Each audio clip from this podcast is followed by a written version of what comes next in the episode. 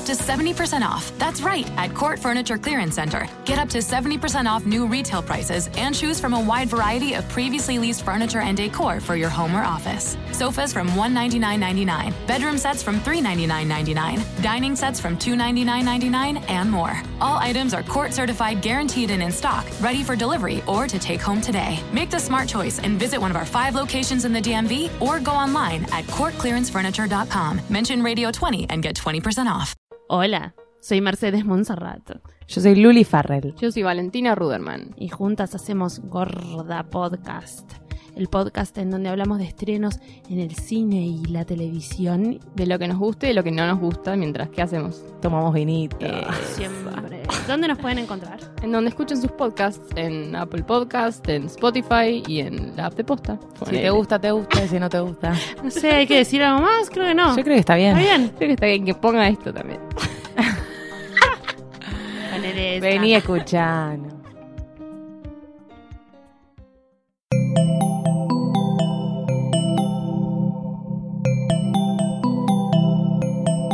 Estás escuchando Posta, Radio del Futuro.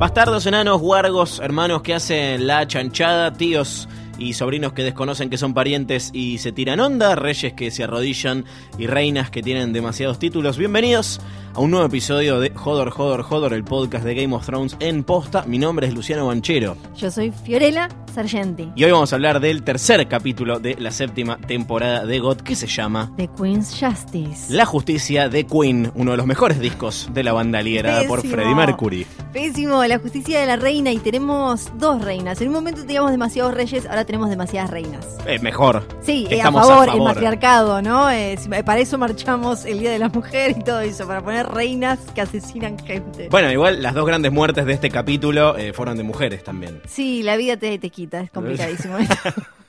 Hoy Fiorella tiene puesta una remera de la casa Mormont. Claro que sí, sí, de Vermont, hablando de matriarcado, ¿no? Que ya comentamos acá un poco cómo es la familia, la tenemos a Liana representando a los Mormont en la serie, ahora a Jorah, y que después vamos a hablar un poquito, y Yor le mandamos un besito que está en algún lado. ¿Qué dice tu, tu, tu remera? Ah, dice Bear Island knows no king, but the king in the north, whose name is Stark. Porque básicamente me lo voy a tatuar en la frente. Nunca te lo olvidas, igual jamás te lo vas a olvidar. No, acá dice Stark, además, cerca del... No, no lo dice cerca del corazón, pero bueno. Bien, hablando de personajes que mueren, eh, vimos en pantalla la pérdida de Lady Olena Tyrell. Dijo chau chau y eh, nos dejó, ya vamos a meternos con eso. Vimos la muerte de eh, Tayen, eh, lo estoy diciendo bien, lo practiqué perfecto, durante perfecto. todo el día. Sand, sí. la hija de Elaria Sand, pero parece que la- la- el episodio tuvo una muerte más que no vimos, que ¿Cuál? es justamente la de Elaria. Nos encontramos hoy con una noticia que confirma que la actriz que interpreta a Elaria Sand no va a volver a la serie y que No. lo último que vimos de ella eh, es efectivamente lo último que pasa. Pero ella dijo que Game ya murió o que va a morir, porque que va a morir sabemos, en algún No. momento se le, le va a pasar algo. Es así, la actriz se llama Indira Barma. Sí, la esposa que- de Luther. Exactamente. Eh, dice que si bien no la vemos morir, tampoco va a volver a la serie. Claro, no. Y que eh, dijo que ella era, era algo que estaba esperando, la salida del personaje de la serie, no fue algo que le rompiera el corazón. Dice, mientras pueda morir en pantalla, cosa que no pasó. No, no. Dice, sigo viva, simplemente no voy a reaparecer. Claro. Me parece muy inteligente, dice, yo creo que está recaliente. Igual todos, todos los personajes de Dorn eh, están recalientes y en las entrevistas salieron a decir cosas como esto no era lo charlado, esto no sé qué, no sé cuánto. eh, sí, están, están enojados. No firmes nada con Telefe. Exacto, tiene sentido igual porque recordemos que Dorn es el, eh, el Peor reino- escenario de la serie. Y es el reino que Aegon el Conquistador no pudo, tardó como 200 años en dominar. O sea que tiene sentido que sean los rebeldes, ¿no? Y que digan como, no me gusta lo que hiciste con mi historia. Así que eh, sabemos que a um, el área le, le esperó un destino probablemente peor que la muerte, porque tuvo que vivir viendo cómo se le deshacía su hijita enfrente. Eh, así que, bueno, sospechamos que en algún momento va a morir, pero eh, le- le- en el- si, si en el necroprode tenían el área, yo creo que pueden poner que murió.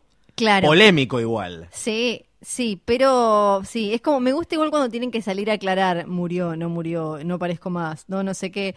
Eh, como bueno, hay cosas además que ya las sabemos porque aparecen como noticia de por cuántos capítulos firmaron por temporada y eso, ¿no? Como ahora vamos a hablar en un rato de Melisandre, que se sabía que iba a estar en dos capítulos, así que no la vamos a volver a, ver hasta la octava, ahora después lo vamos a comentar en un ratito. Hablando de Necroprode, tenemos, tenemos una noticia personal, particular, ¿o no? De Necroprode. Sí, porque pueden meterse en posta.fm barra Hodor y ahí se van a encontrar con el Necroprode que a pedido del público, que comentamos la semana pasada en Hodor y en, el- en Spoiler Alert, ese, el, el otro, el, El otro. otro. programa de, de Game of Thrones.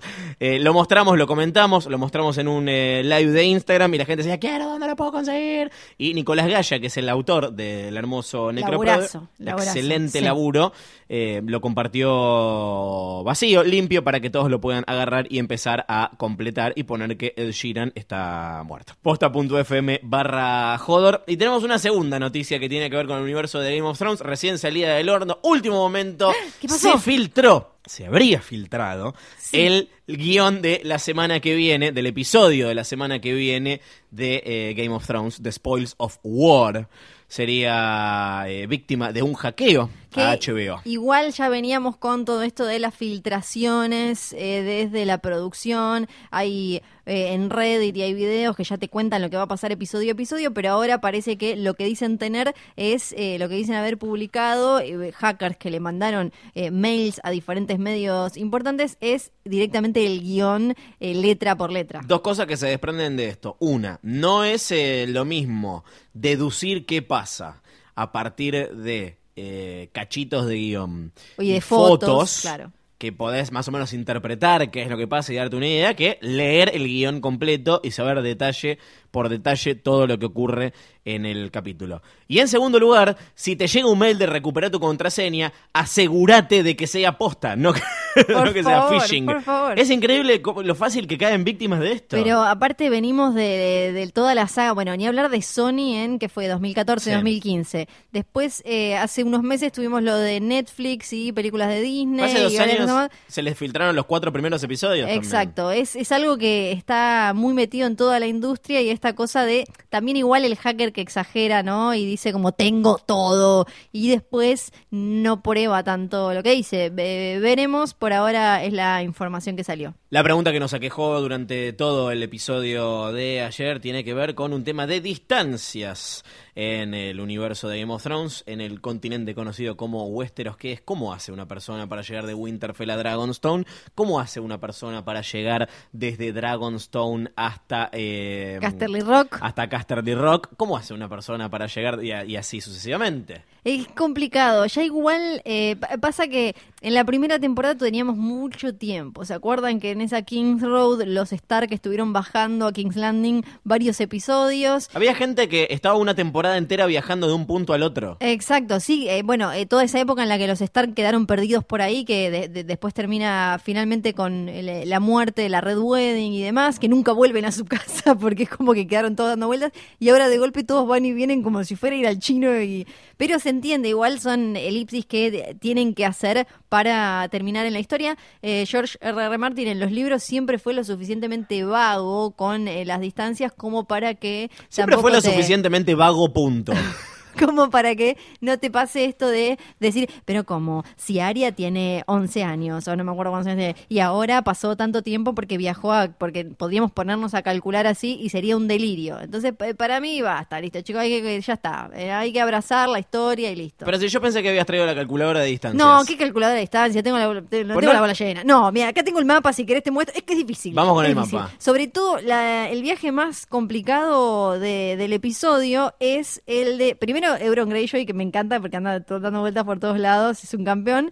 Eh, después, eh, lo, Daenerys que manda a eh, sus Inmaculados, a sus Unsullied, a meterse con Roca Casterly que queda ahí nomás de las Iron Islands, Sí. entonces estaba como golpeándole la puerta a Euron. Ese me parece que es el camino más complicado porque viendo el mapa, yo la verdad que soy mala en geografía en la vida real, así que imagínate en Westeros, pero viendo bien el mapa, no hay otra forma. Cuando Fiorella dice ver bien el mapa, está desplegando un, es real. un mapa de Westeros que es más grande que ella. Sí, estoy desplegando un mapa eh, y la verdad es que ir desde Dragonstone hasta Casterly Rock por agua no se puede. Eh, o sea, no puedes ir por un río, ¿No puedes agarrar River Run, ponele? no podés agarrar, eh, no, eh, agar- ramal River Run. el- claro, el Trident y el Red Fork y no, no llegas a Casterly Rock. Entonces lo que tienen que haber hecho es haber bajado hasta eh, el, el Summer Sea, hasta acá, hasta abajo de Dawn. Pero eso... y dieron la ¿cuánto- vuelta. O sea, le dieron la vuelta al continente entero, digamos. Exacto, y ahí llegaron hasta Casterly Rock porque no veo ninguna línea de agua que, que pueda unir de, de otra forma Dragonstone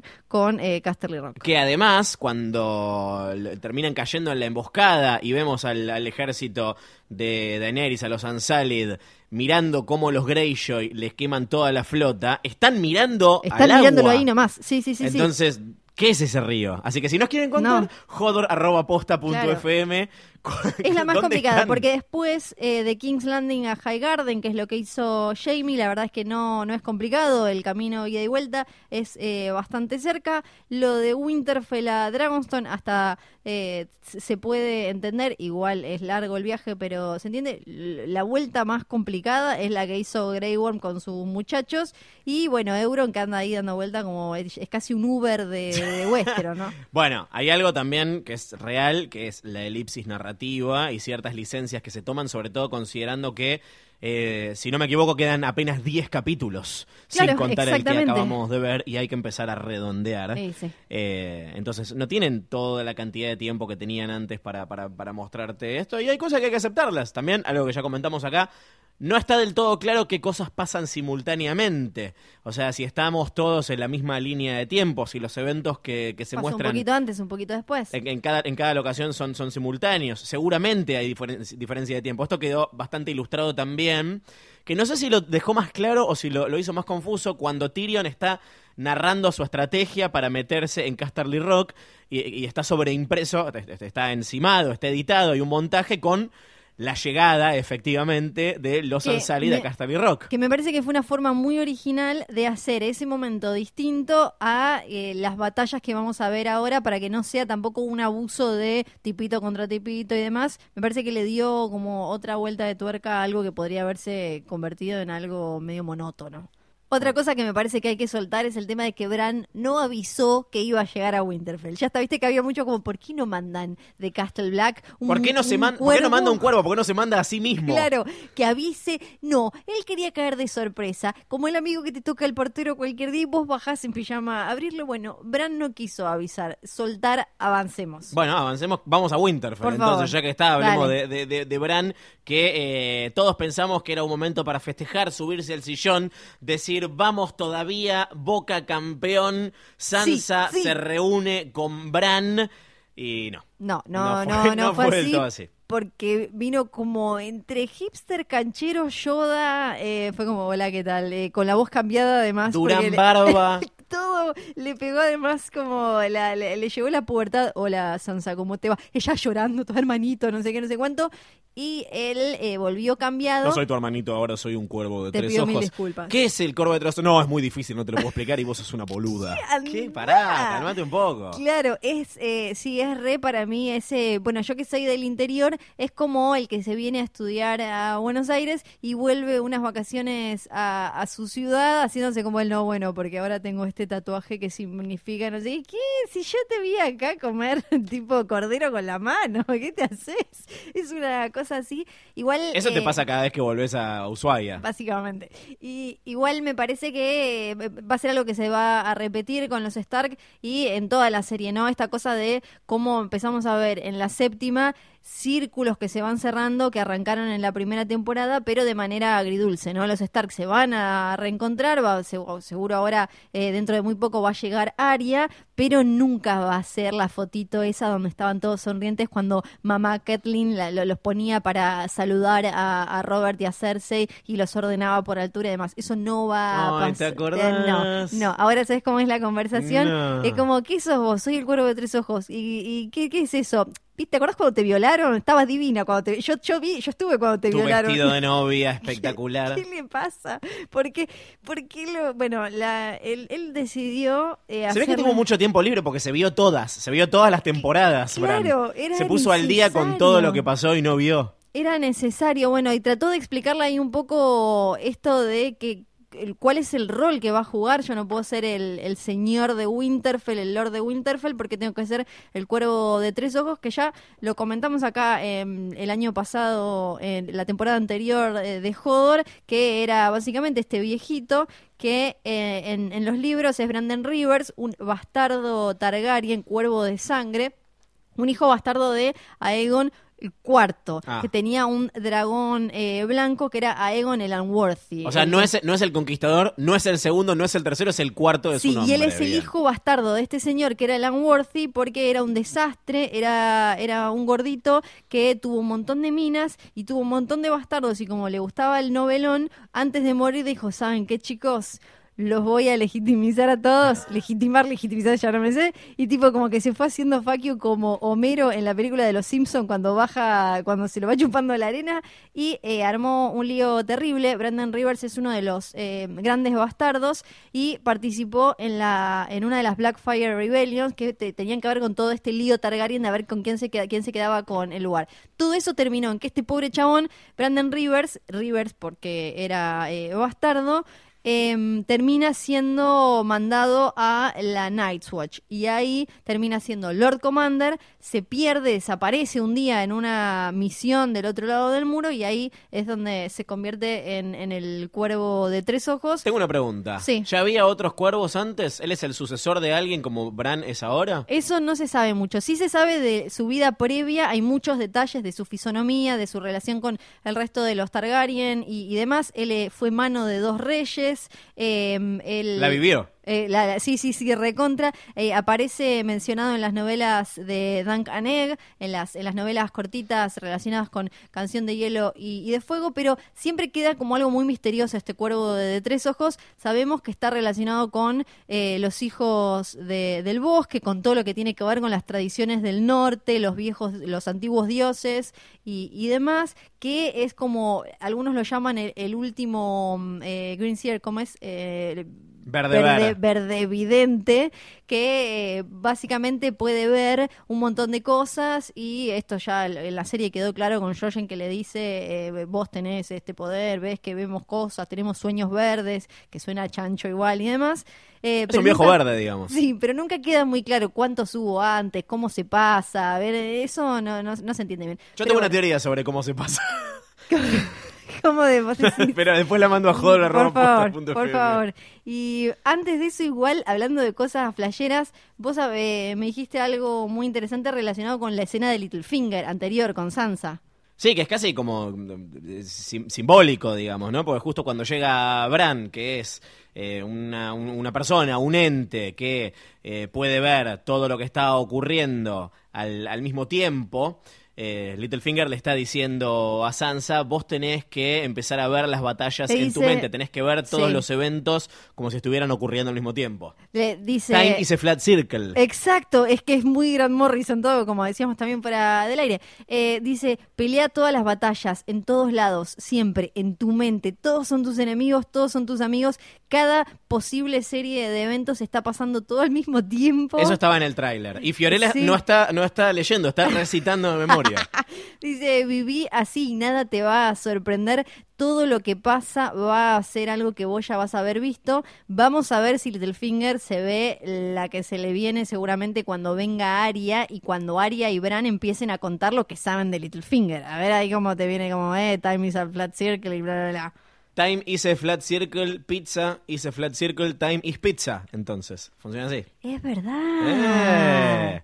Nos vamos a King's Landing, donde tenemos que hablar de eh, la primera muerte de este episodio, o de las primeras muertes, porque ahora que eh, sabemos que Hilaria Sand también probablemente pasó a mejor vida, o está viva pero no la vemos más, es como el gato y la caja, bien sí, la vemos eh, no morir, pero sí empezar Ser a condenada a muerte más directamente, ¿no? a pudrirse. De la misma manera, mucha justicia poética en Sí. este capítulo, porque eh, Tayen muere de la misma manera que mataron a Marcelita, Marcelita, a Marcelita. Baratheon, eh, y después Olena muere de la misma manera que mató a Joffrey. Sí, claro, es verdad, es verdad. Falta que tiren a alguien por la ventana. Hablando de Time. Sí. me lo voy a Eh, anotar eh. porque esto, estas son Sí. esas cosas que tiramos y después terminan, terminan pasando. Todo esto cortesía de Euron Greyjoy, que tiene una entrada espectacular, todos lo aplauden. Pero viste que son medio boludos en King's Landing. Aplauden a todos. Eh, básicamente- Es Argentina 1982, todos a la plaza, le presentaremos Yo diría igual que es Twitter Argentina 2017.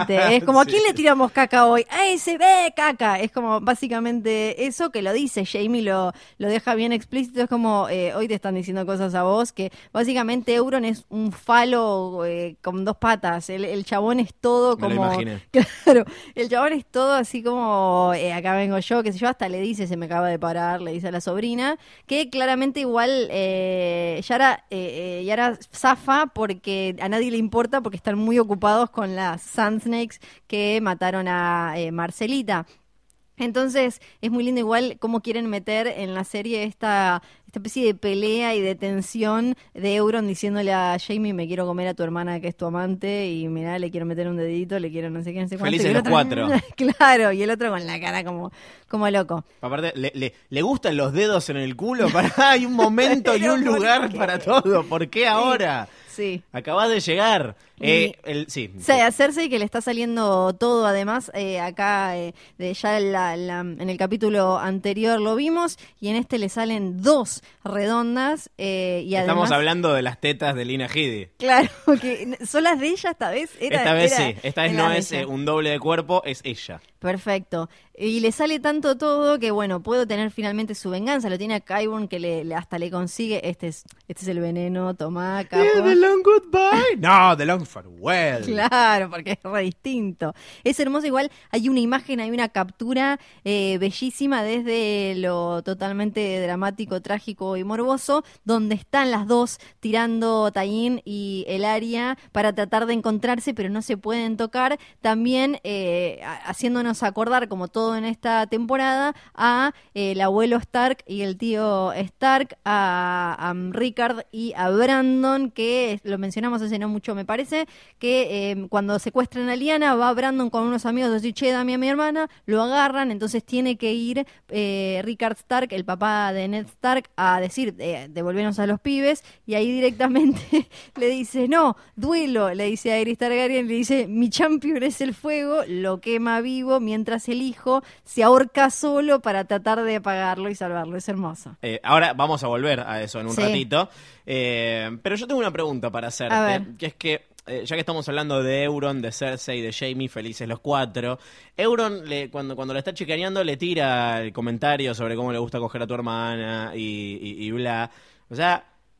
¿Quiénes son? Yo, yo- te iba a preguntar quiénes son los que lo saben, pero a esta altura, ¿quiénes son los que no saben que ellos dos están juntos? Nadie, básicamente nadie, y sobre todo después del shame de Cersei, eh, todo el mundo lo sabe, lo saben desde que eran chiquitos, que, que ya se toqueteaban. La, la- lo que ellos piensan y sienten es que estuvieron juntos en el útero y que son una misma persona y tienen que estar juntos en la vida, que vinieron juntos y se van a ir juntos. Entonces, desde chiquitos se toqueteaban. La mamá, Joanna Lannister, era prima del papá, así que tampoco se puede que recontraquejar. En un momento los encontraron cuando eran chicos, lo mandaron a Jamie al otro lado. Y lo, lo que se suele decir en los libros es medio como que Tywin sabía, pero se hacía medio el, el gil y por eso también eh, quería casarla y sacarla rápido a Cersei. Por desde eso la casó con el primer gordo que encontró. Bueno, en realidad, en realidad intentó casarla antes con otra gente, con Raegar, eh, después eh, con eh, un martel, no, no salió nada de eso, al final la casó con el gordo, pero el gordo era rey. Era el rey, que, era el rey. Claro, lo sabe todo el mundo y en realidad el incesto está súper mal visto en Westeros, hay las cosas que que están peor, peor vistas son matar familiares, Sí. romper la ley de hospitalidad, esto de, de com- darle de comer a alguien y matarlo, como en la, La Red, Red Wedding, Wedding. y el incesto, que incluso le trajo muchos problemas a los Targaryen, ya cuando se lo bancaron con Aegon, ¿no? Aegon Pero los Targaryen todo. vienen, o sea, vienen siendo ince- incestuosos desde que estaban en Valiria. Sí, porque Y en Valiria estaba todo bien. ya estaba, pero no, no era necesario hacerlo tan, eh, tan pegadito, ¿no? Claro. Acá como quedaban pocos con sangre Valiria, era como el hermano, el tío, Ok, entiendo. el, el no sé cuánto, el no sé qué. Y en realidad se lo bancaron en Aegon porque los conquistó básicamente con Valerion y de fuego, sangre, qué sé yo, que se casó con las hermanas, pero ya con, después en el reinado de, de Aenys, el hijo, se empezó a armar bardo y después vino Maegor, que fue Maegor el Cruel, porque tuvo una rebelión que duró unos 11 años de la fe militante, o sea que cuando apareció eh, hace unos años, como est- estoy hablando como si estuviéramos ahí, cuando hace unos años Sí, sí, apareció- ahora, ¿te acuerdas el otro día? Claro, cuando apareció la, la fe Maegor. militante Sí. les hacía acordar eh, a to- todo el tiempo a aquellas épocas donde la fe de los siete se, se habían enojado porque los Targaryen hacían cualquiera, porque Maegor se casó eh, con otra mujer y era como, dale, eh, a Aegon se lo bancamos, esto de que la hermana, de tener muchas esposas, pero no a todos. Y empezaron como a controlar más el tema de la poligamia, no tener eh, muchas esposas, pero sí siguieron después de 11 años de lucha, aplastaron, aniquilaron a la fe militante y lo que arreglaron es, nosotros nos vamos a seguir casando entre hermanos. Ustedes no, no, no queremos que nos tiren flores por esto, pero no se metan, no hagan lío. Esto lo consiguió Yajaeris, que después veremos a ver si John se llama así o si se llama Aegon, esto no, no lo sabemos todavía, eh, pero o sea que fue fue un quilombo hasta para Sería ellos. bueno igual que tenga que sea el primero de su nombre de algo, ¿no? Como- Eh, claro, podría ser. Pero Deja- no. basta de Aegon, No. chicos. No, no, Aegon. todos son Aegon. Aegon. Y incluso eh, algo que aparece todo el tiempo es esto como que el incesto trae locura. Y es algo con lo que se juega, y hasta en la serie, con Joffrey. A ver si Joffrey no es así, no fue así todo sociópata por ser fruto del incesto. Incluso había algo que se decía de los Targaryen, que era cada vez que nace, lo, recuerda Cersei, cada vez que nace un Targaryen, los dioses tiran una moneda a ver si sale loco o no. Y también otra cosa que pasa es que los Targaryen se fueron, eh, muchos se fueron volviendo locos de más grandes. Entonces ahí vemos esto de que Dani ahora está medio como, quémelos a todos, quémelos a todos, eh, que puede, puede llegar a ir para ese lado. Hablando de moneda, el Banco de Bravos. Banco de Bravos, sí, el FMI de, de la de A Song of Ice and Fire. Llega- mu- mucha gente habrá dicho, ¿qué hace el hermano de Sherlock Holmes Claro, acá?" ¿qué- qué es los, este los seriéfilos igual, ¿eh? Sí. Y los que tienen buena memoria se acordarán de que este personaje, Taiko Nestoris, eh, ya había aparecido anteriormente en la serie y es eh, un representante del Banco de Hierro de Bravos, que es como decías bien, el FMI de Westeros. Lo vimos en la cuarta temporada bancando a Stannis, porque son, son veletones ellos. Bancando De Westeros Stannis. no técnicamente porque están en otro Están continente. en otro continente, Pero- pero, son de, de toda la tierra conocida. Eh, en la cuarta bancaban a Stannis, en la quinta eh, mandaron, Cersei mandó a Mace Tyrell, Cersei o Tywin, ahora no me acuerdo, pero no importa, y ahí lo vimos negociando. Básicamente a ellos no les importa quién esté en el, en el trono, es el banco más importante, eh, todas las ciudades libres tienen su banco, pero el, el de Bravos tiene más plata que todos ellos eh, juntos. Y lo que hacen es, si vos no le pagás, voy y banco al que te está peleando y ese que llega al poder después me, me devuelve la plata y me da más platita. Tywin ya, eh, bueno, ya en la primera temporada, Ned Stark cuando llega, llega medio como en el, en el meme de Community de Donald Glover, llega, mira las finanzas y dice, para, Robert hizo todo este quilombo porque se acuerdan que a Robert le gustaba la joda. Sí. Entonces había gastado un montón de plata, incluso ya es un tema cuando hacen un torneo para celebrar que Ned Stark es la mano del rey eh, gastan un montón de guita y Ned dice, pará, boludo, seguís gastando plata, basta. Tywin Lannister eh, después, eh, cuando toma el, el control, cuando Joffrey es rey, dice, ya no tenemos plata, no queda plata en Casterly Rock, no tenemos más oro, acá ya estamos endeudados hasta las tetas. Cersei no le importa, dice, ah, que le vayan a cobrar a tu tía, hasta que finalmente le llega el momento. Anda a cobrarlo a la concha de tu hermana Exacto, Bravosi. exacto. Eh, bien. Ahí la vemos hacerse igual ser digna hija de su viejo, no solo en las estrategias de guerra, sino en la negociación, porque viene de, de comerse al hermano y se pone una bata, se arregla un poco, qué sé yo, y eh, se sienta con el tipo y le dice, para, vos ahora querés apoyar a esta que te cagó el negocio de los esclavos, tanto no te conviene, y medio que, que lo neutraliza con eso. Con qué plata le van a pagar a el banco de Bravos con la plata de los jubilados de High Garden. Sí, pobrecitos. Una lástima, Una realmente. pena. Podemos tachar, ya tachamos a Dorn y ahora tachamos a High Garden del mapita. Sí. O sea, si, si seguimos así en los próximos capítulos solamente van a aparecer King's Landing y Dragonstone. Y ya fue. y ya está. ¿Sabes que me gustó mucho la comparación que habías hecho con Mirta Legrand? Porque si te fijas, En High Twitter Garden- soy arroba, yo soy arroba Real Jorge en Twitter. Porque High Garden está bastante decorado como por Sergio Company. Sí, por ¿Viste? supuesto. Todo floreadito, dorado y qué sé yo, medio rococó. Y además me gusta cuando él, ella le dice, peleamos bien, y Jamie le dice, ey, Más bueno". o menos. Y sí, le dice yo.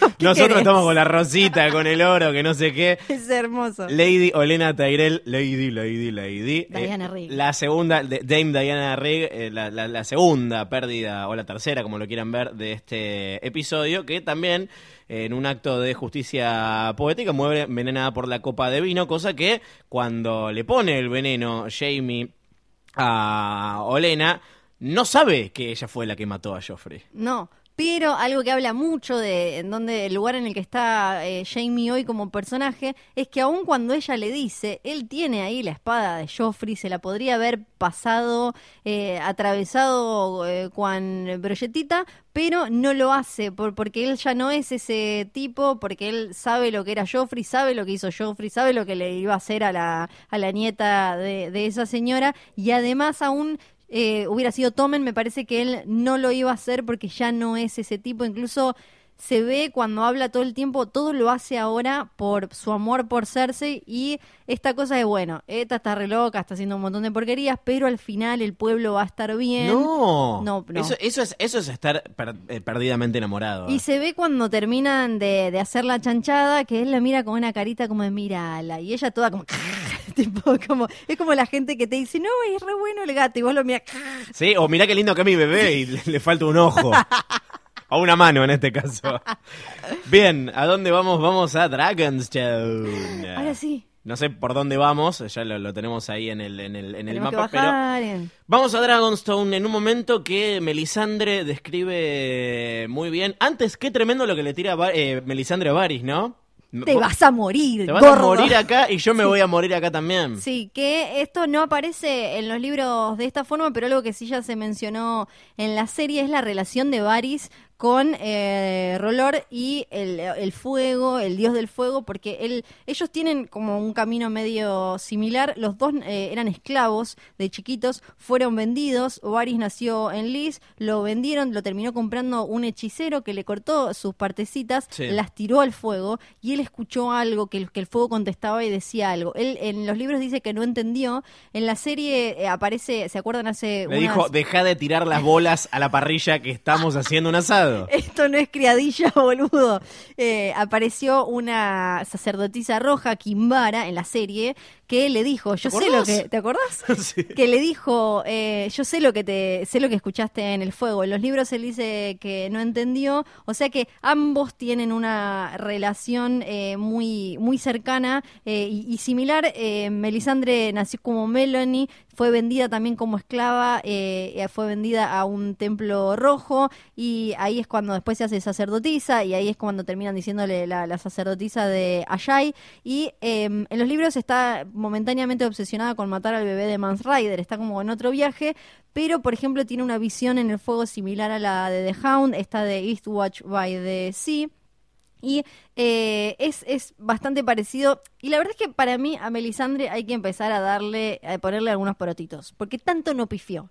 Tanto no pifió. Si te pones a pensar, lo salvó a Davos en un momento cuando él lo salva a, a Henry. ella lo, lo salva y dice, todavía tiene un rol muy importante que cumplir. Eh, se da, es la primera que se da cuenta que la guerra era una gilada, que había que ir a pelear contra los White Walkers. Eh, después, al final, cuando quemó a Jairin, el clima mejoró, así que te- ella ahora lo toma como un error. Y, y después, lo que es muy importante con esto de nosotros vamos a morir acá, es lo que le dijo Aria. ¿Se acuerdan Ah, te iba a decir eso, pero te lo iba a marcar como pifie, pero todavía no pasó, así que. Mm, A mí no me parece un pifie, porque en realidad ella, eh, entra a la lista de Aria cuando se, se roba a su amiguito que lo vende la hermandad sin estandartes por unas bolsitas de oro y ella le agarra la cara y le dice veo eh, veo oscuridad, veo ojos que se cierran y nos vamos a volver a ver. Claro, o sea, como se que ciega. para empezar, eh, le, no, no, pero además le habla, le habla de que va a matar mucha gente, como que Aria va a cerrar ojos, que hay mucha oscuridad, que se van a volver a, cruzar, o sea que no sería raro que, que la termine matando. Y esto de que se va Volantis también tiene sentido y de que aparezca recién en la octava temporada, porque Volantis es el centro eh, donde, donde está el gran templo eh, rojo y es donde hay más seguidores del dios de la luz. Entonces, que no te sorprenda que vuelva en la octava temporada con un montón de loquitos que dicen, eh, el príncipe prometido, qué sé yo, a eh, pelear contra White Walkers. El momento más esperado entonces, descrito por Melisandre como junté al hielo y al fuego. Bueno, re, tampoco te agrandes Pará, tanto. dale, era como ella así, como pará, era como yo lo hice, no, no sé si tanto. El encuentro de Jon Snow con Daenerys la Tormenta de la casa Targaryen, la primera es su nombre, reina de los Sándalos, los primeros hombres, protectora de los siete reinos, Calicia del gran mar verde, la que no arde, rompedora de cadenas, madre de dragones, reina de Dragonstone, y de los eh, Roinar, que eso no lo dicen en el, en el episodio. No, no lo dicen. ¿Quiénes son que- los Roinar? Los Roinar son, eh, ¿se acuerdan el río Roin eh, donde que está en esos, que está en esos cuando estaban, eh, ¿se cu- ¿se acuerdan cuando Llora eh, lo secuestra a Tyrion? Que Tyrion está como en ese burdel bebiendo de más y está meando en un río. Ese Me es el, acuerdo. ese es el río Roin. Y eh, por una guerra contra Valiria, los Roinar llegaron a Dorn hace muchísimo tiempo. Naimiria, hablamos de la princesa Naimiria acá eh, hace un par de capítulos. Era eh, una de los Roinar y básicamente son de las tres patas fundamentales sobre las que se creó la civilización Westerosi, los Ándalos, los primeros hombres y los Roinar. ¿Pero por qué los dejaron afuera acá? Porque no se los nombra para... Para mí era porque era muy largo, no sé. Era como algo. ya es largo. Pero yo me imagino, para mí, o alguien se olvidó de tipearlo y después dijeron como Aparte como reina de los Andos, reina de los primeros hombres, estudió en la Universidad de Buenos Aires, recibió en 2013. No sé. Habilidades, experiencia en Office, Photoshop Para y mí Flash. era porque, para empezar, porque están en el medio, a los primeros hombres no los puedes dejar afuera porque son los que pelean contra los hijos del bosque. En la temporada anterior vimos cómo agarraban a un hombre los eh, Children of the Forest y le Sí. metían vidriagón, ¿se acuerdan? Creando al primer White Walker. Esa era una batalla de los primeros hombres contra los eh, Children of the Forest, o sea que no los puedes dejar afuera. Y los sándalos son los que empiezan la frase, así que para mí por eso recortaron el- los Roignar porque estaban en el medio. Bueno, John y Daenerys eh, se encuentran, no vuelan chispas eh, inmediatamente, no sé No, si... no se iban a hacer ojitos. No, no, no, no sé si ojitos, no sé si ojitos. Estuvo muy buena la, la- la- la- la- la- la escena, fue muy interesante, pero me parece que fue más interesante a nivel, mirá toda la info que estamos descargando, que mirá la química que tienen estos personajes, que para mí hay más hielo que fuego Sí, en- claro. en esa sí, relación. sí, por ahora eh, le están diciendo Targ Bowl al encuentro. eh, en vez de Clegane Bowl tuvimos Targ Bowl. Es- o sea, Dark Bowl y después está lo que dicen Joneris. Claro, exactamente. Odio internet. O eh, da, Dayon, ¿cómo le podemos decir? No. Da- de Dani, da, Dani, no sé. No sé, estaba chicos. bien, ¿eh? Sí, bueno, Sí. yo quería meter como una, una nueva opción. Sí, eh, pero para mí funcionó y eh, además otra vez, igual con Tyrion, eh, empieza a, a revolotear todo esto de los padres y la carga de, de lo que hicieron tus antepasados y también además el tema de si sos un líder hecho o un líder que heredó, Que heredó, un claro. líder por la fuerza eh, y, y todo esto de cómo ambos, que el único que lo ve claramente es Tyrion y me parece que también Melisandre, de que los dos, cada uno por su camino, eh, lograron ganarse, se preocupan por la gente y lograron ganarse un lugar eh, justamente con esto, ocupándose de la gente y de los problemas que aquejan al pueblo. Los votos, eh, las paso. Sí, sí, yo también pongo la boleta de, eh, de John en este caso. Sí, igual. sí, eh, claro. Igual ella va a querer ir arriba. Porque acá a ella se le acabó la cartita esa con la que jugaba con eh, Tyrion y con los Greyjoy, que eran nuestros papás, eran hombres horribles, porque Ned Stark no era un hombre horrible. E incluso si jugamos la posta, Raegar tampoco era un hombre horrible. Pero como si secuestró a Liana. Me ¡No encanta la picarte con esto. Ay, por Dios. Eh, y yo no va a ser un bastardo. Y, pero eh, Me igual... gusta cuando le dice, I'm no Stark. Ah, bueno, ese momento con guiño guiño dice yo no soy un Stark y pasa Drogon volando por arriba, Hermoso. hermoso, hermoso. Pero eh, igual también algo muy lindo cuando ella le tira como no puedes juzgar a una hija por los crímenes de su padre y al toque le empieza a tirar porque tu papá, Pero tu papá, tu era como bueno, te calmás, boludo. Eh, tienen una historia complicada, familiar, los Stark y los Targaryen, que se remonta mucho más atrás que cuando el Rey Loco mató a Brandon y Rickard, como contábamos eh, recién. Es un antepasado llamado Torren Stark. Torren, real, se llama Sí, sí, Torren. Torren, Torren. Eh, que Es conoce. hermoso igual Torren. El rey que se arrodilló. Sí, el rey que se Y arrodilló. la chupó. Cuando vieron que también se menciona en, en este capítulo esta cosa de eh, cuando los Stark bajan, no pasan cosas buenas, eh, tiene que ver con eh, este Torren que es el que bajó con un montón de hombres norteños a pelear contra Aegon Targaryen, vio a Valerion, vio que tenía eh, más gente y eh, dijo como, "Mm, ¿sabes qué? Mejor no. Y eh, Sansa dice en un momento, nadie se acuerda que hoy muchísima gente vive gracias a él, porque si él no se hubiera arrodillado hubieran muerto muchísimos y además esta cosa de hubieran muerto norteños en el sur, que es como eh, algo, una carga muy, muy tremenda, viste que en la serie también aparece todo el tiempo esto que le cargan a Rob como, mirá, nos hiciste bajar, armaste todo este quilombo y, y demás. Sí, no pasan cosas buenas cuando los Stark bajan, pero no le fue tan mal a Torren Stark, que es el que se a- arrodilló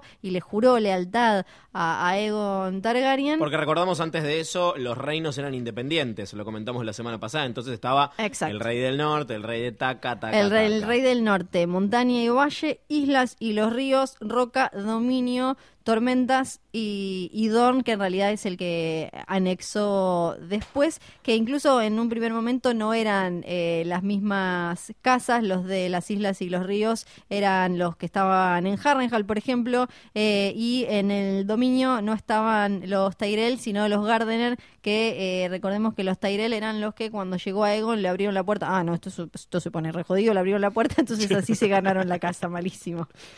Y además de encontrarse con eh, Dani por primera vez, también tiene lugar un reencuentro eh, muy grato, que es el de John con Tyrion. La última vez que los vimos juntos en la serie fue en el capítulo 3 de la primera temporada, hace un millón y medio Éramos de tan años. jóvenes. Ay, Dios. sí. Tantas cicatrices atrás, como se dicen en un momento. Te has Eh, hecho mierda. Sí, sí. como te falta un pedazo. Bueno, a él le tajearon la cara, el otro se murió. Como- que no, lo- no, lo, no lo dice. No, No eso lo quiere decir. No, eso para mí habla también, así como lo hubo cosas muy representativas de dónde está Jamie hoy, eh, esto habla de quién es John como líder y a lo que apunta, porque él sabe que donde se piense, empiece a correr la bola de que resucitó y que lo resucitó Melisandre va a ser un bardo y se va a armar quilombo y va a representar también él un- una amenaza para Daenerys, entonces no quiere distraerle, dice a Davo, pará, está ahí, esto, esto es muy complicado, así que me, me parece muy inteligente y muy de John. Ah, bueno, yo lo que lo conozco. mira, John, eh, re John. Eso, eso es re John. Eso, ¿sabes qué? Yo el otro día le decía, ¿es tan vos eso, Eh, boludo? en una escena muy linda en ese episodio en la que Tyrion sube a la cima del muro y mea. Sí, hace borde. que, porque él dice que quería ir eh, a ver justamente eso y desde los primeros, estos tres capítulos eh, del comienzo de Game of Thrones, Tyrion con John tienen algunas de las mejores frases. Una de las más recordadas es la de todos los enanos son bastardos frente a los ojos de su padre, Sí. que, que le dice que hasta ahora lo, lo recuerdan. Y el, esto de nunca te olvides de quién sos, porque nadie se va a olvidar. Usalo vos como armadura y no lo van a poder usar en tu contra que me parece que es básicamente lo que terminó de formar eh, a John, ¿no? Me parece que lo ayudó mucho. También le dice, eh, en un momento ahí dice algo como que los libros son para la mente como la espada de, de pulir para, la, la piedra de pulir para las espadas. O sea que le tira mucha magia cuando están juntos y, y hubo ahí un vínculo que, que, que quedó y que por eso se reconocen hoy como eh, hombres sensatos, además de lo que hizo él con Sansa. Pobre John, igual que todos le tienen que hablar de si se comieron o no la Sí. hermana. Es insufrible esto, la verdad. Yo no me la cogí. Yo me la quiero coger. Yo me la reviolé. Va, chicos, ahora falta que Bran le diga, yo lo vi todo. No, paren. Considerando que lo vio todo. Claro. Pervertido. Chanchito. Considerando lo que sabemos de John y lo que sospechamos de Tyrion, podríamos decir que estamos en una reunión reunión familiar. ¿Podemos decir que el dragón tiene tres cabezas? Y es muy loco. Yo no sé la verdad si en la serie lo van a poner porque nunca, eh, más que el acercamiento de Tyrion eh, a, creo que fue Viserion, que lo dejó, dejó que lo tocara o dejó que se acercara y no hizo nada, no hubo mucho más en la serie. Así que yo no, no sé cuánto va a jugar esto Bueno, de que jugate, quizás... jugate. ¿Vos decís que lo van a hacer explícito en la serie? No. Yo digo que sí. Yo digo que para no. llevarte la contra. Bueno, me parece bien, me parece bien. Eh, pero, pero sí, sí, pa- para mí hay muchas chances de que Tyrion sea eh, un hijo chanchito de Aerys, pero no sé si es tan importante. Del rey loco. Del rey loco, exacto. Sería hermano bastardo de Dani porque sería hijo de Aerys con Joanna Lannister que decía que estaba muy linda y que sé yo, eh, me la busco, la beso. El capítulo de la semana que viene se llama The Spoils of War. Vemos en el adelanto a una Dani puteando porque le está saliendo todo mal. Todos mis aliados se fueron, estoy perdiendo, basta de planes, cortémosla, vamos a prender fuego todo. ¿Y qué pasa? Y qué pasa que va a prender fuego todo, Bien. básicamente, porque igual va a ser algo, según lo que se vio en este adelanto y en las imágenes promocionales que habían salido, no hablo de las robadas, hablo de las postas, es que si te fijas, a, a Dani les, les fue mejor en general cuando se dejó llevar un poco más que cuando escuchó a todos estos lores y pensadores de Castillo y, y demás. En general, cuando ella dijo como, ¿sabe qué? Acá voy a ir a hacer que le, a que le quepa a, todos los cales y eh, ahí le fue mejor que cuando escuchó mucho a... Si bien siempre estuvo bueno que lo tuviera a Sebastian Selmy, ahora Tyrion y demás, como para que aplaquen esa posible locura, me parece que le va a venir bien ahora agarrar a Drogon y decir, ya me, cansé, voy yo chicos, y ese es el fuego, es ruido de fuego. Sí, Fiorella tiene una botonera de efectos de sonido de fuego. Tenemos un montón de mails que llegaron a jodor.posta.fm. Esa es eh, nuestra casilla de correo electrónico porque somos old fashioned. Si quieren nos pueden mandar fax también al 54397788 o eh, escribir, bajar el volumen al live. Pero ahí voy. Fiorella, todo mal haces. Está, es que quiero ver porque después la gente pregunta por acá, entonces ahora está, ahí lo tengo. Eh, y nos pueden mandar cuervitos también a jodor.posta.fm. La semana pasada los invitamos a participar por una hermosa remera de los amigos de Very Difficult.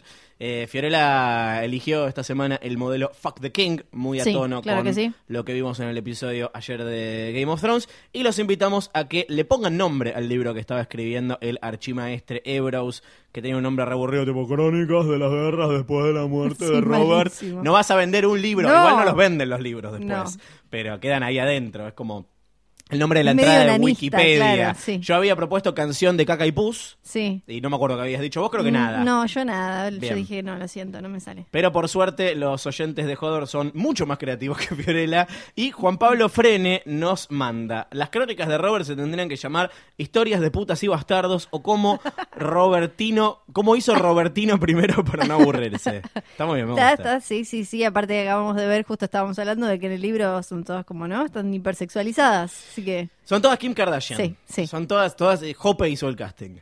Alejandro Brizuela dice: Hola, enanos bastardos, lobitos y gente que lidia con caca y pus. Choreando, inspirado en Lelutier con la bella y graciosa moza, marchóse a lavar la ropa, la mojó en el arroyuelo y cantándola la bola, frotó sobre una piedra, la colgó de un abedul. La longitud del título, una crónica de las guerras que se sucedieron tras la muerte del rey Robert Baratheon I, me parece inadecuado, así que acaba mi humilde aporte.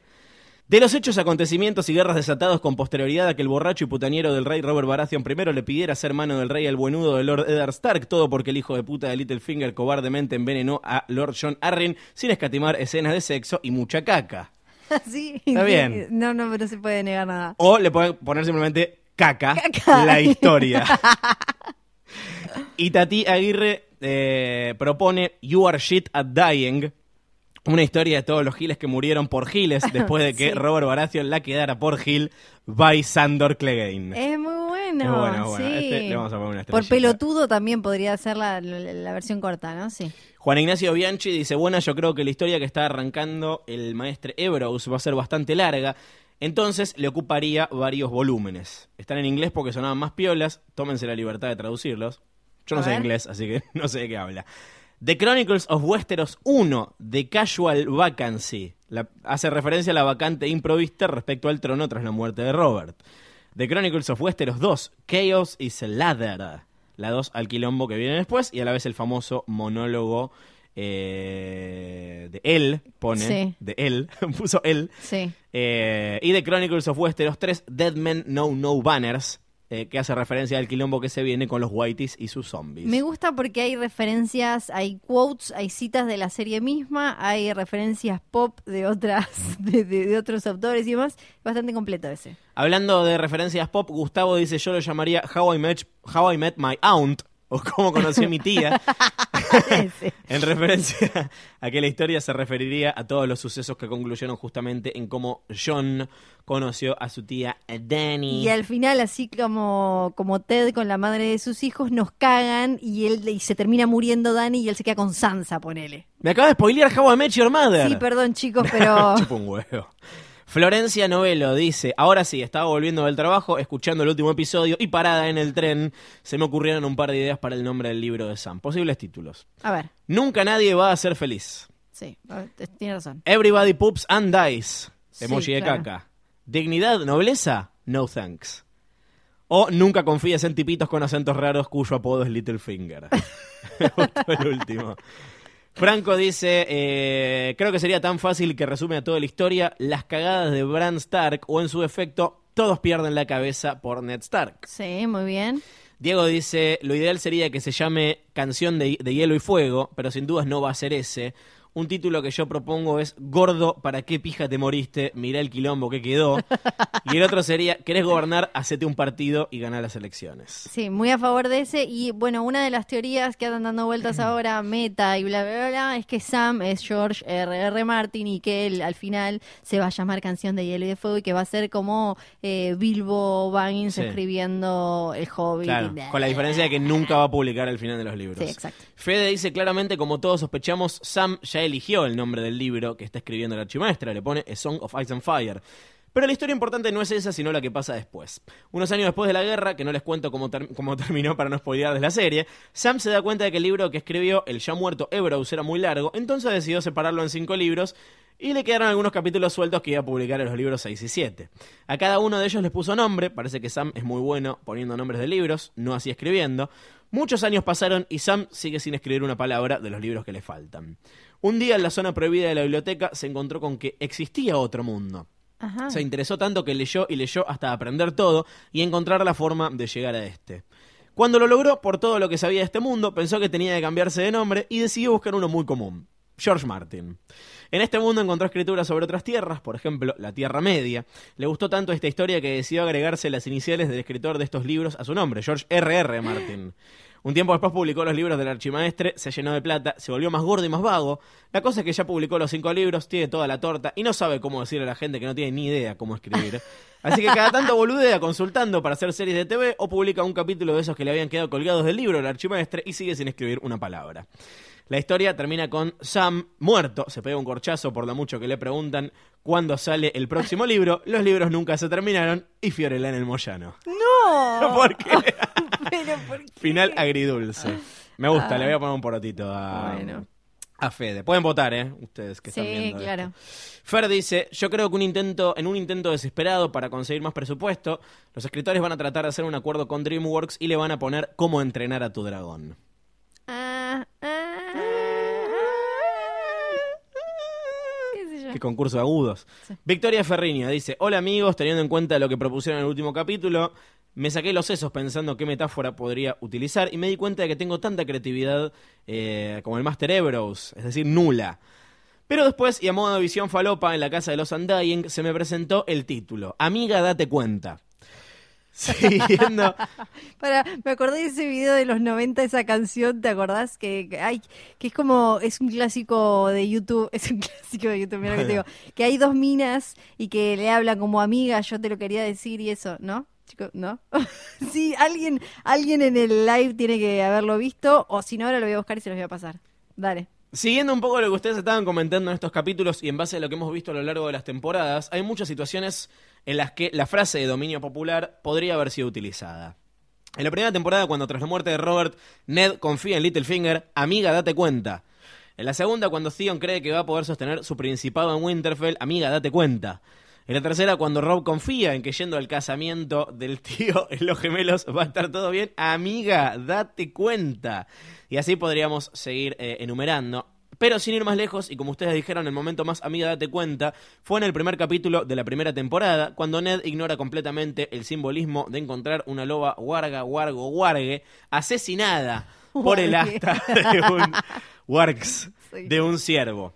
A modo de suplemento, o como hace Jorgito Martín, creo que el maestre debería sacar antes un libro donde liste los 20 fluidos corporales que más se parecen a comida, que incluye los ya vistos guiso caca, pus relleno pastel, como para calmar la ansiedad de los lectores. Los quiero más que los productores de GOT a las analogías escatológicas. Gracias, Victoria Ferriño, la sobrina de Lu. La canción es Cosas del Amor de Vicky Carr y Ana Gabriel y en el video una amiga le, le, canta la posta a la otra como amiga, dale. Así que búsquenlo chicos. Y también en la línea culinaria, el último es de Franco Torres, que dice el placer de cocinar Freys, donde cada parte de la historia se cuenta desde la perspectiva de Aria y sus recetas freísticas. Me gusta. A veces hago pais, dijo, ¿no? Un A par de veces veces sí. hice, un par de veces hice. Tenemos algunas consultas. eh, Acá hay gente que está diciendo Ana Gabriel, ¿viste? ¿Viste que hay gente que vio el Cállate, video? que van a ver videos, Gracias, Nacho. millennials. Eh, Barbie dice, cuando están acostados los hermanos Lannister después de hacer la chanchada, Sí. ¿Jamie tiene su mano derecha o vi mal?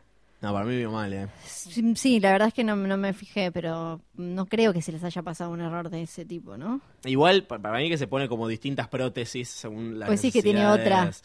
Es muy probablemente. A mí me gusta Otras, que, en que realidad, se la otras saque formitas. para recibir sexo oral. Es como, no, esto pues para... Recibir sexo oral, anoten. Es que me dio pudor Recibir sexo oral. al otro ¡Eh, tira la goma! ¡Le tira la goma! Jamie Lannister, le tira la goma!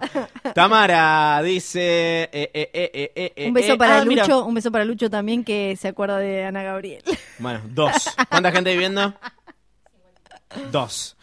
Tamara dice, con mi amiga Pauli nos encanta GOT y nos juntamos todos los domingos a ver la serie, escuchamos siempre Hodor y Spoiler Alert, por eso se nos ocu- ocurrió compartir el Necroprode que hicimos. Le pusimos onda a algunos nombres de los personajes, si le pegamos a muerte más causas son dos puntos, si le pegamos solo a la muerte un punto, al final de la temporada la que suma menos puntos le invita una birra a la otra. Bien, bueno, acá está el Necroprode. Una birra, chicos, igual Sí, pónganse un poco más pila, la dale. fiesta. Está bien que está complicada la cosa y que Está la inflación y que eso, pero un en poquito más. Colo y Coca y me encanta porque en un momento están los personajes así, John, Sansa, Arya, Bran, la minita que anda con Bran, ponen Mira, Mira Reed. Mira Reed, Littlefinger, Varys, Daenerys, Daenerys, Drogon, el dragón más rojo, el dragón más verde y amarillo.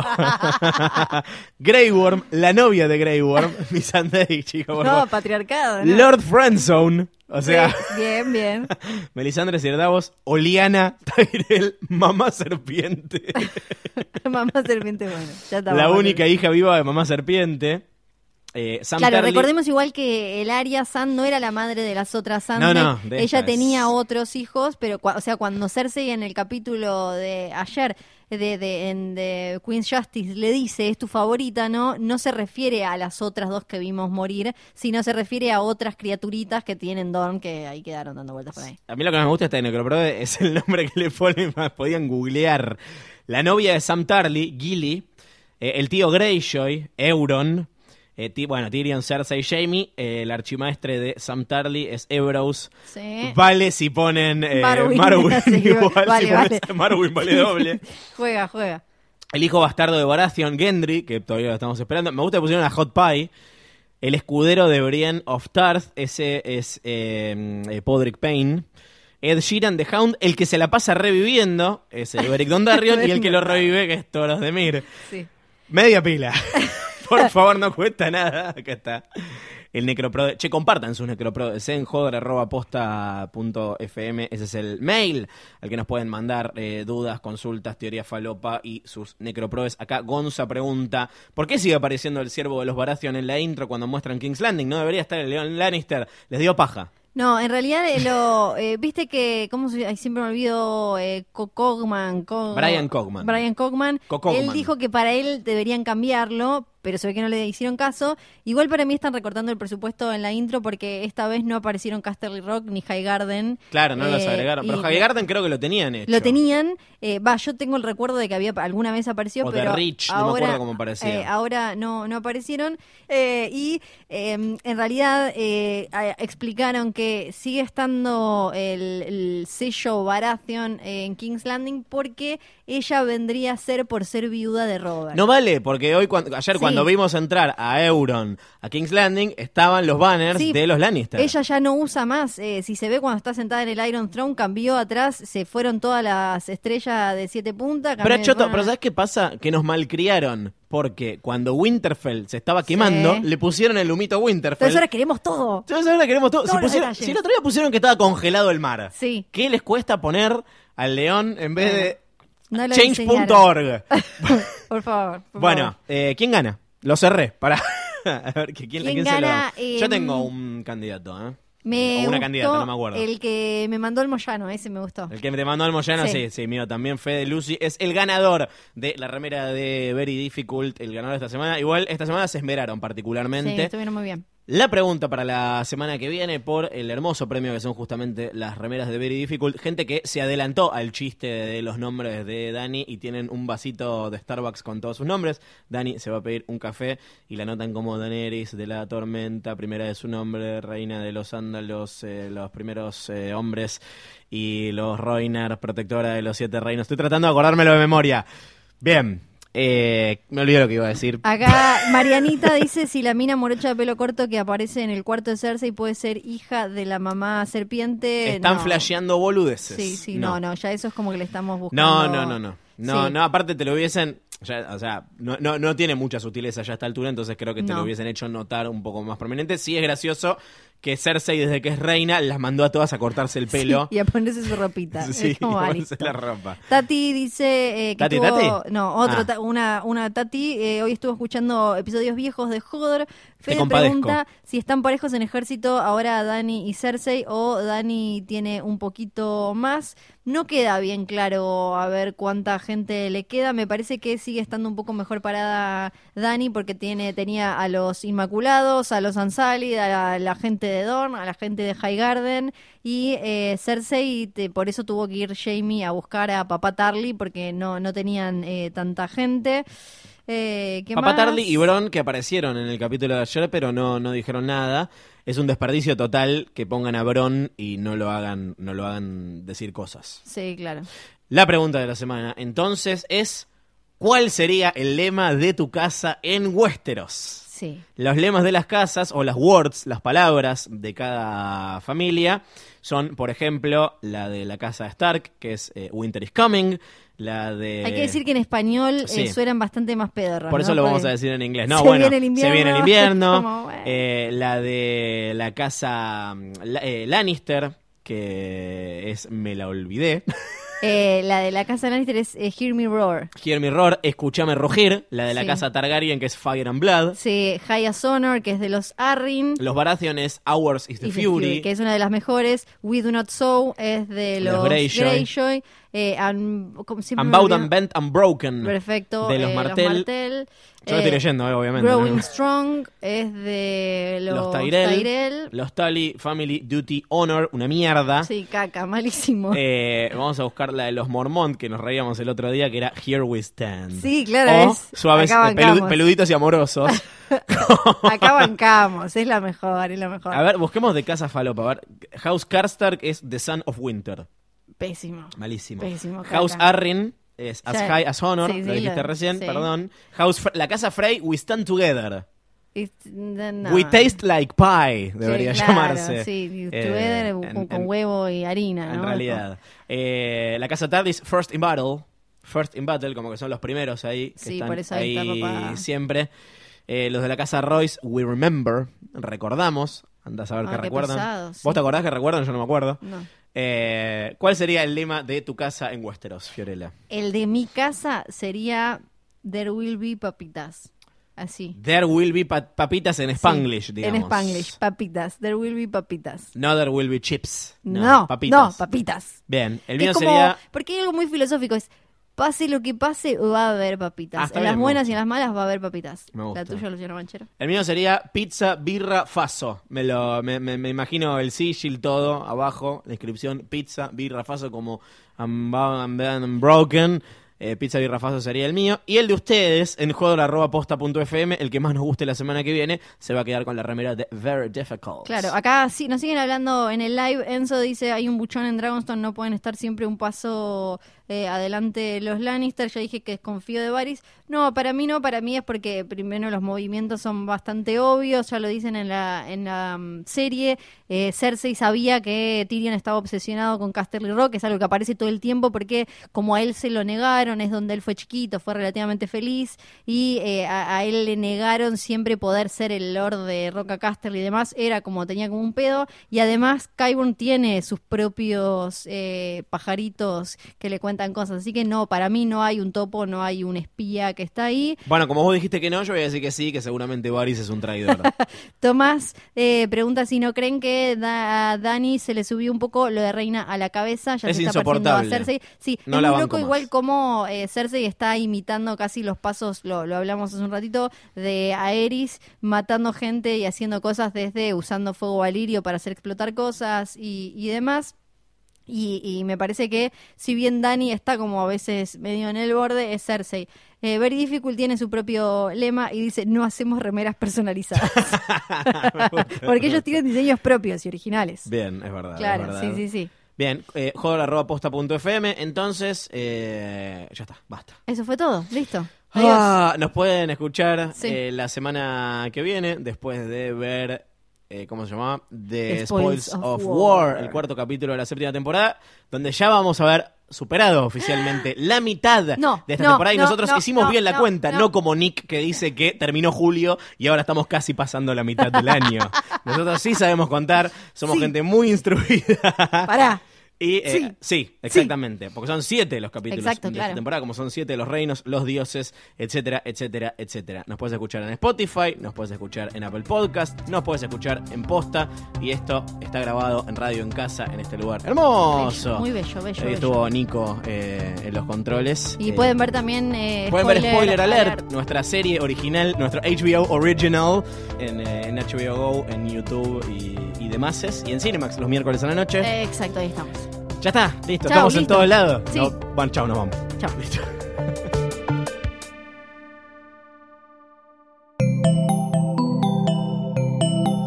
Si te gustó este episodio, hay mucho más para escuchar en Posta. Conoce todos nuestros programas en posta.fm. También podés llevarnos en tu teléfono. Baja la app de Posta para Android o para iPhone o suscríbete en iTunes a tus series favoritas. Seguí escuchando Posta, Radio del Futuro, cuando quieras y donde quieras.